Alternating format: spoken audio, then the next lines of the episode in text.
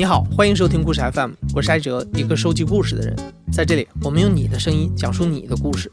每周一、三、五，咱们不见不散。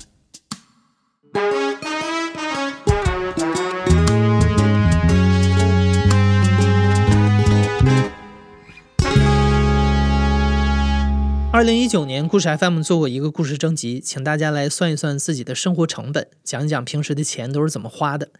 那次我们收到了大量的投稿，后来我们在其中选择了几个故事，制作了两期节目。那两期节目的反响都特别好，看来大家都很想听一听别人过日子的经验。所以前不久我们就又发起了一次征集。这一次呢，我们是请大家来聊一聊，你是从什么时候开始为养老做准备的，又做了什么样的准备？之所以想做这个征集啊，是因为最近几年关于养老金制度的讨论是一波接着一波。因为大家都知道，现在老年人的养老金都是年轻人缴纳的，但以现在老龄化的趋势来看，等我们这些八零后、九零后老的时候，我们能拿到的养老金可能很难让我们维系一个体面的生活。所以我听说有越来越多的年轻人已经在为自己的养老做准备了。那大家都做了哪些准备呢？让我们来听一听故事 FM 收集上来的故事。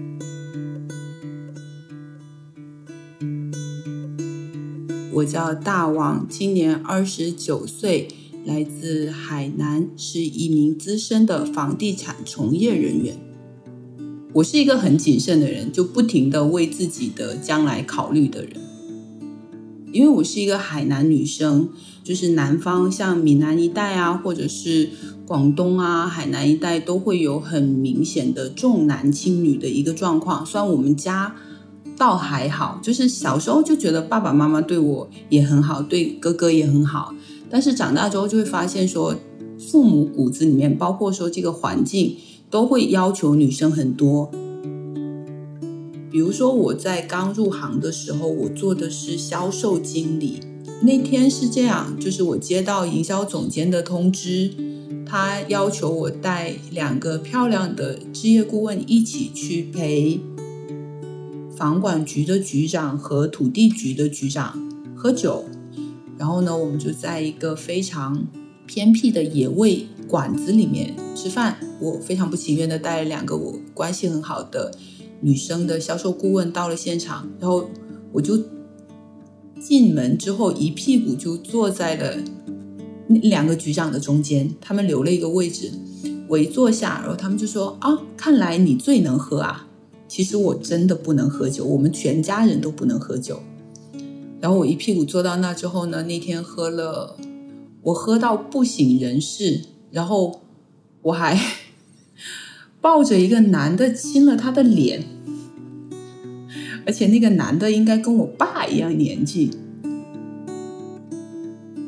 我不知道为什么会发生这件事情，但是这个画面一直在我脑子里面，就是不断的重复。我没有跟任何人提起过这个事情。我那两个伙伴他们没有喝到酒，因为所有的酒都被我挡下来了。然后呢，那个女生就开车，我坐在副驾驶。第二天我才发现，我坐的那一侧的整个车身都是我的呕吐物。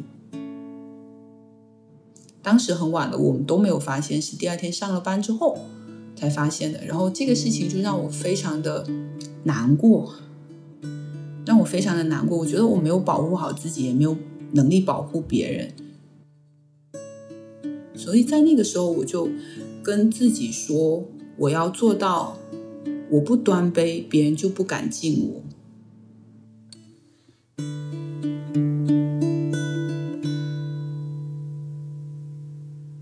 我自己有在很努力的工作，包括我自己的第一套房子在买的时候，就是我们家盖了一个六层的小房子，然后呢，我爸爸就开玩笑跟我说：“如果今年你不带男朋友回家，那你就不要回来了，没有你的地方。”然后我就很不高兴，我是一个脾气很刚烈的人，转头我就去买了一套房子，凭一己之力在二十分钟买下了一套房，以至于我朋友说。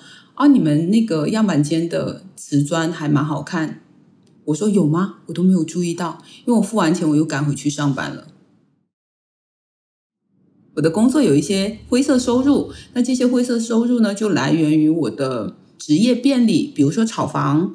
其实我第一套拥有的房子是一套在我老家的一套房子，我用两万块钱把它买了下来，用十五万把它卖掉了，就换了一部分的首付款。这一套房子是我所有的底气来源。有了这套房子之后，我可以有很多说不的权利嘛？那我为了自己的养老，或者是未来在做的很重要的一步，我个人认为，它就是就是我有了这套房子。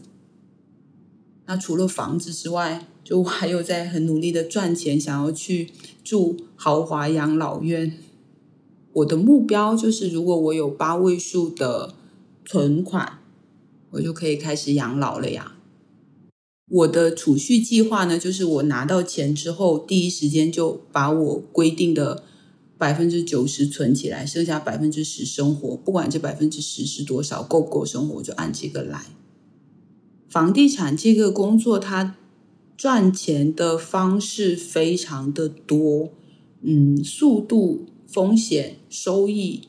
都是普通工作很难以去想象的，特别是做到一定职级之后，比如说像贫困的开发商借高利贷，或者是像普通的购房者去增加各种名目的收费，因为他们渴望买到一套他们心仪的房子，那这个就需要付出一些额外的代价，就有很多很多这种不合法的手段。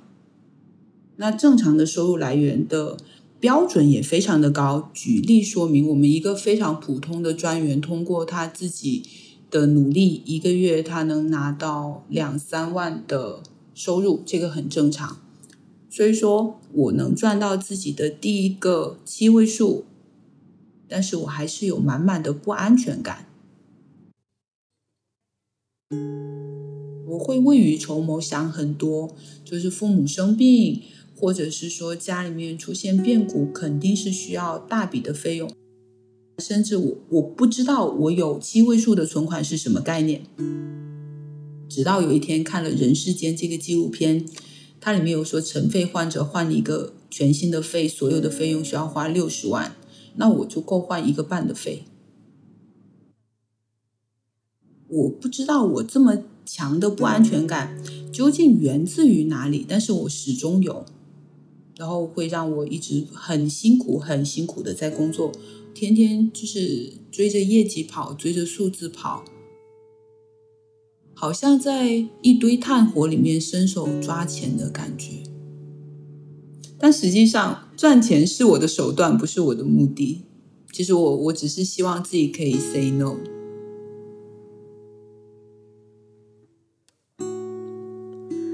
大王正打算在泰国买一套别墅作为养老之所，当然，他也还在为八位数存款的养老目标奋斗着。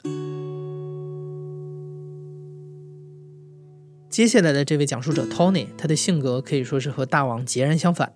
比起详细规划好未来的每一步，Tony 更喜欢随性而游戏的人生。但不经意的时候啊，想到自己已经四十岁了，Tony 也会焦虑不安，所以他决定行动起来。我是托尼老师，然后今年四十岁，做媒体工作，在北京的话已经有十几年了。我蛮焦虑的，我主要是焦虑变老这个事儿。你去告诉说八零年的孩子，八零年的人已经四十岁的时候，大家都很惶恐的。他就想，我还自己是个孩子呢，对吧？你在二十岁的时候，你是不会觉得有的是时间，有的是机会。但是你到四十岁的时候，我告诉你，下半场开始了，这种倒计时、倒扣的感觉是很吓人的。我印象当中，我有一个有一个亲戚，快七十了吧，身体很好。呃，从美国看完孩子回来之后，在路上，呃，这个飞机上突然就中风了。我当时印象特别深刻。我回去看他的时候，因为中风嘛，一个人就像窝在那儿，原来是一个人挺大的，然后蜷缩着那种状态，你对你还是还是触动蛮大的。当时我亲戚告诉我说。以前他们一直觉得退他是在事业单位退休的吧，一个月可能还有一万多一点点。他夫人的话可能也有一万多吧，两个人每个月可能有个两三万块钱。当时一直退休了之后，他们也花不了什么钱，这些钱攒了大概百八十万吧。一直有一个苦恼，他当时跟我说：“哎呦，说这个钱就花不掉了。”后来没想到。突然发病之后，很多项目都是自费的，很快就把这个医保击穿了。我也是第一次听说，说这个医保是有限额的，就是你过了二十万之后，剩下的好多都得自费。所以他一下就把医保这个击穿了，剩下的钱就很快花花花花的，很快就花完了。当然了，我那个亲戚倒不至于说因为这个钱的原因不能治疗，而是就让我觉得一下这个人到了老年还是要花很多钱的，还是要及早的攒钱吧。但是呢，就是说，我觉得年轻人就像我，我我其实比较讨厌老，也也有点像讳疾忌医的这种感觉。就是说，你专门为去养老去做一件事儿，然后每天好像很坚持的去做，这个我自己感情上好像也受不了，就觉得就为了老而活着，或者是去准备就太麻烦了。我这人是特别懒的，我是属于出去旅游，说明天要走了，后来发现回来的机票都没订，或者是说酒店少订一天的那种人，所以没有那么细，完全是非常粗的那种人。但是我觉得嘛，就是呃，就是每个人都有自己的禀赋。我觉得应该是你结合你自己的禀赋跟优势，把你自己的优势做到比较大。你就是一个懒散的人，非得做成十张 Excel 表来规划你的生活，那你会每天过得跟要命的。所以我就会比较去买这个养老基金。你自己干不了，你就选别人干得了的事儿，你就挑这个里面最专业的人，然后你委托他去干，不就完了吗？我买养老基金也是一个就是很偶然的，就以前是没有这个东西。以前的话，其实你想给自己呃养老啊等等是没有产品的，你只能买个什么保险啊之类的。可能大概两三年之前才开始有这个真正的就是养老基金。大概一两年前吧，那个时候无意间就看到了华夏发那个二零四零养老基金。养老基金的话，它的目的是非常明确的，比如说像这种二零四零，就是。为差不多二零四零年退休的人准备的基金，所以呢，随着越来越到这个退休年龄的话，他的这个会越来越注意这个股票的这个范围。我们举个例子，如果你自己在那投资的话，可能二零三九年有一次大的股灾，可能你攒的五百万块钱就剩一百万了，那你不前面二十年都白干了吗？但是呢，像这种养老基金呢，它会综合考虑你这个时间，通过股票和债券的这种组合比例，越靠近你退休的时候，越控制这个风险。希望等到你退休的时候，你的钱的这个数目是比较大的。我觉得这玩意儿挺好的，然后我就买了，就是每个月好像自动扣两千块钱。其实我也不是特别清楚到底扣到现在扣了多少了，但是我觉得反正就是。对你生活也没什么影响。希望到老的时候，我特别享受那种感觉。最好我还有二十年退休，等我到二十年老的时候，突然发现我这儿还有一个账户，然后里面有一大笔钱，然后想干嘛干嘛。基金嘛，英文名字叫 fund，你通俗转换过来就是放着嘛，对吧？放在那儿别动就行了。因为我我以前是做那个基金报道的，我是知道的，就是。基金成立这么多年了，尤其是公募基金成立这么多年来，其实收益率还是可以的。因为你你放在那儿的话呢，它也产生不了什么收益。现在银行利率的活期的话，好像是百分之零点二五吧。现在的通胀随随便便都百分之二以上，对吧？你的钱其实是在购买力在缩水。所以我觉得呢，长期投资这个还是很重要的。就是你离退休确实还有二十年或者是三十年的时间。你最好把这个存钱的这个事儿化解到每一个月，这样的话你就没有那么大的压力。要不然的话，说最后五年突击去存钱，那我估计大家都得不吃不喝。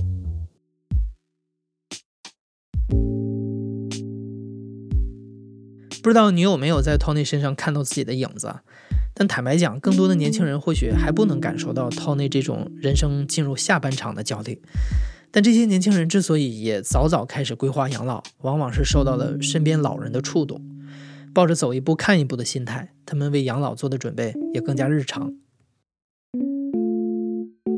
嗯，大家好，我是可可，今年二十六岁，生活在哈尔滨，是一名老师，加上淘宝店主。嗯。触动吧，跟我的家庭有关。呃，我爷爷去世之后，我奶奶是跟我们家在一块儿生活的。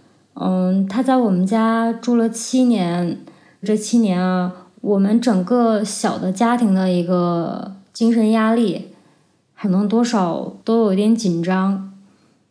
啊，有有一件事情是冬天的时候，就是哈尔滨的冬天比较冷嘛，然后路面都结冰了。老人他就在楼下的滑滑倒了，就摔倒了，然后就胳膊摔骨折了。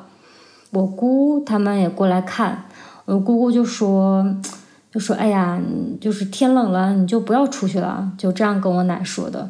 我姑可能也会有指责我爸妈没有看好我奶。就觉得所有人都很委屈，我爸也委屈，然后我妈也挺委屈的，就包括我奶也很委屈。嗯，后来就是我奶的胳膊好了，因为冬天可能还没有过去，我妈也是跟我奶说啊，那你就不要出门了，你就在家待一待吧。然后我就看我奶每天都在那个窗户那块看。就一直就往楼下看啊什么的，都就想出去溜达。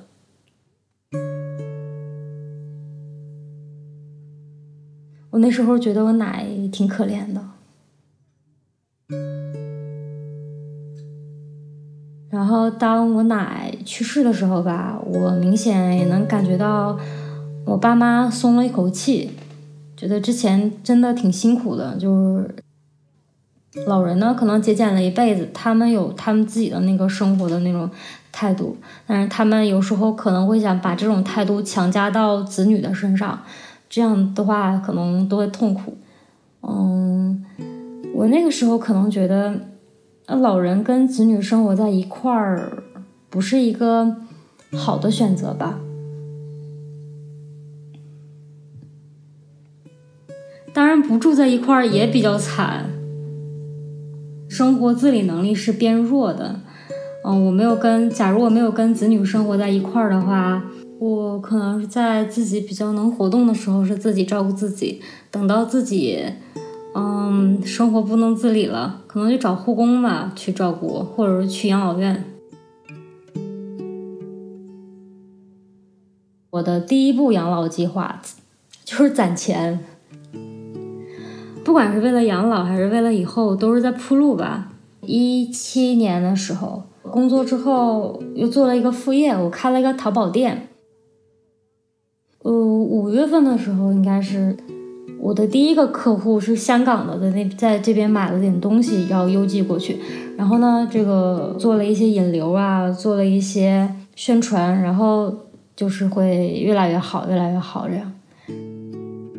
到达九月份的时候，可能就的收入就会比较固定了。工资和淘宝店加起来一共有每个月应该有两万多吧，多一点。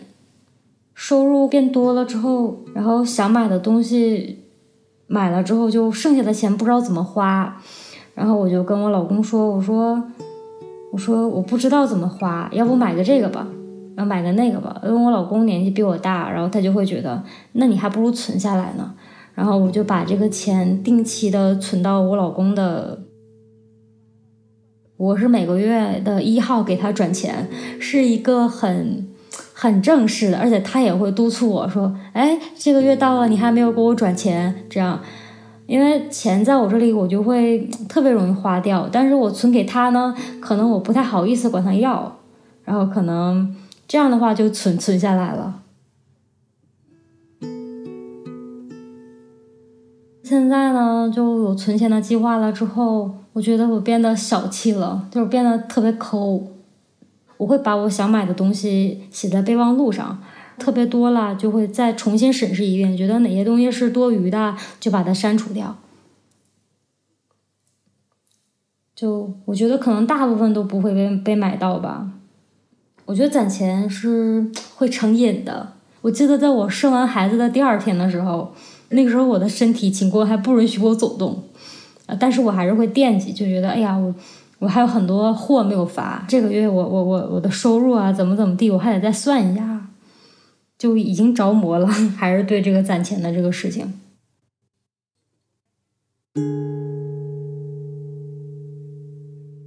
存钱了之后就觉得没有那么焦虑了，我觉得很多人都有这种这种感觉吧。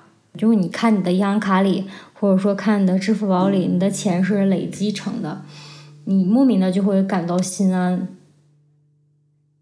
可能十年之后吧，我们可能还是会对根据当时的这个状况，对自己以后养老的计划呀，会有一些筛选的。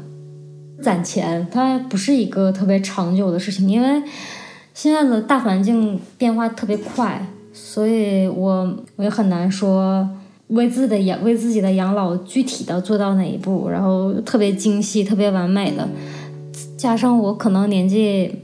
也挺小的，所以我只能说是走一步看一步，然后把这个每一步都走得很稳。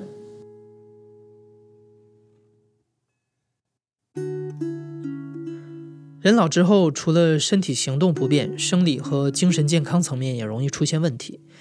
接下来的这位讲述者叫小恩，他的外婆是位大学教授，不愁养老的资金，而且儿女也孝顺。但阿兹海默症这个病让外婆活得很没有尊严。这个时候，小恩就意识到，养老问题不光要讨论怎么活得好，还要考虑自己想如何离去。我叫小恩，今年三十岁，目前在英国一家医药公司工作。我外地在外地上大学的时候，我的外婆就身体出了点小毛病，他们说是傻了，然后我就有点懵，应该就是我们所说的老年痴呆。然后外婆就是有三个女儿，我妈还有她的两个妹妹，那就我的两个大姨跟小姨。小姨她就说，嗯，她工作现在不是太稳定，没有时间也没有钱照顾外婆。然后大姨她就就说啊，我愿意出钱，但是我不是特别想照顾，她去找养老院。但是我妈对养老院就不是很放心，就觉得说养老院就把把老人送养老院是大不敬的，就是被抛弃的人才去送去养老院的。当时我姨给我外婆找的那个养老院还有一些小插曲，她去养老院就是拍环境嘛，还就是跟院长合照啊怎么的，结果。就是在他拍完这些，大概过了两个月，因为那段时间就是跟我妈在沟通，说要不要去，就在这争执的时候，那两家都好像有闹新闻，说虐待老人啊。要有一家就是那个院长自己还逃跑了，就感觉很，就是很戏剧。然后我妈就更加坚定了，老人是一定不能放进养老院的，所以她就决定去亲自照顾。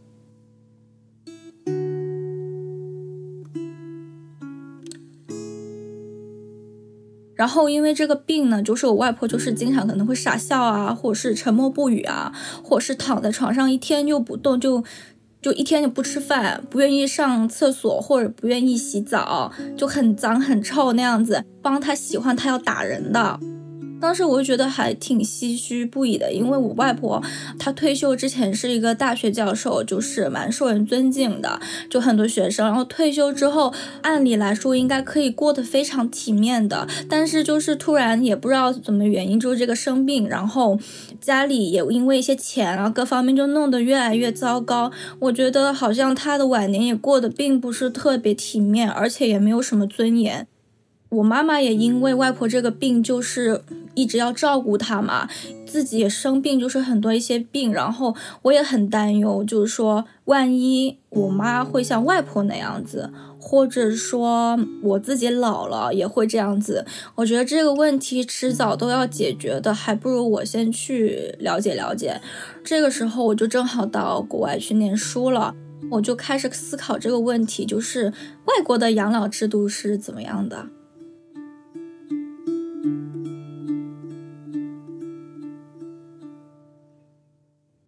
其实这个我还一直在看，就看英国吧，就是感觉好贵啊！一周的话，平均的话在六百到一千镑每周。如果说一个毕业生的工资可能拿到手要一千一千多块两千，如果一个刚毕业的人，那你想想以后要自己赚多少钱？其实也是蛮入不敷出的，而且国外的养老院并不是我们想象中的就是这么完美。我身边有同事，就是外国人，他的妈妈今年已经九十多岁了，还是在家住。他是怎么样的？他之前大概年轻一点的时候，应该是七十多岁的时候去了养老院。他那个养老院可能没挑好，就是有虐待老人的这个事情，给吃的饭或者是不是特别好，或者是可能有些老人是行动不便的，需要每天要帮忙擦身子，他就不管你，可能最后就在床上好几天了，就长褥疮，他们就搬出来了，就是自己住。他妈妈就不相信。这是我第一次从一个就是老外跟我讲，就是说养老院也不是完全好的哟，就这么样子。我觉得我自己离养老还是有一段时间的，起码还有几十年吧，所以我觉得这个不急，钱可以慢慢来，可以再准备着，然后怎么体面，我觉得觉得是一个问题。我们这段期间不是疫情都在隔离吗？然后我们家小区就被附近那个殡仪馆派广告，就说什么你想你的晚年死的体面一点吧，就是它会有不同的那个分期付款。然后我在想，哇，这边到底是一个什么样的情况啊？就是连这个还有分期付款，难道是一笔就是非常大的费用吗？嗯，我当时看的就是目前我们这个区的费用大概是。三千多镑吧，就是整个流程走完，但可能这个墓地我觉得应该是要，应该要二十多 K 的。他墓地看有些人是买永久的，有一些就是几十年的。当时我还蛮诧异的，因为我我老公的他的奶奶吧，去年圣诞节的时候走的，我就很好奇问说，哎，这个墓地是多久的？他说十年。我说哈。才十年，那十年之后怎么办？他们就说啊，撬出来再找一个地方，我下巴都要掉下来了。我就说，为什么你们不买久一点啊？他就说，这个是政府，他就是要你十年十年那样买。他说，万万一这个地方会被征地了，那就是不好看。如果你说，你，这十十年之后没事儿，你就继续续，价钱也不是说特别贵，好像就是。大概一千多欧元吧，就是十年。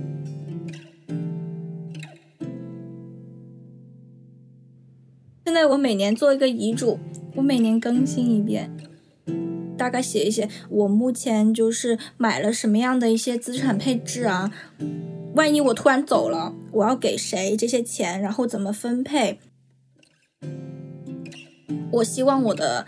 走的这个方式是怎么样？是要火葬呢，还是海葬呢？还是找一棵树种下来呢？还是怎么样？然后就是，万一我走了，请告诉我，呃，我身边的哪些朋友跟跟亲人，我的葬礼是希望怎么样一个模式？目前我自己看来，就是我能死得起，我死了话也不会为家人带来什么负担。他们可能还会有一笔小小的一笔资金，可以去做一些事情。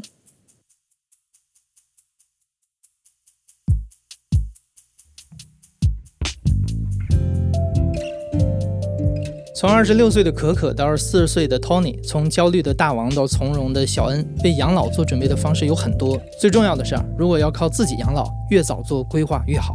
毕竟早起的鸟儿有虫吃。关于养老，你有什么想说的？你为自己的养老做过哪些准备吗？欢迎你在评论区里留言告诉我们。你现在正在收听的是《亲历者自述》的声音节目故事 FM，我是主播哲。本期节目由林峰和实习生梁子制作，声音设计彭涵。感谢你的收听，咱们下期再见。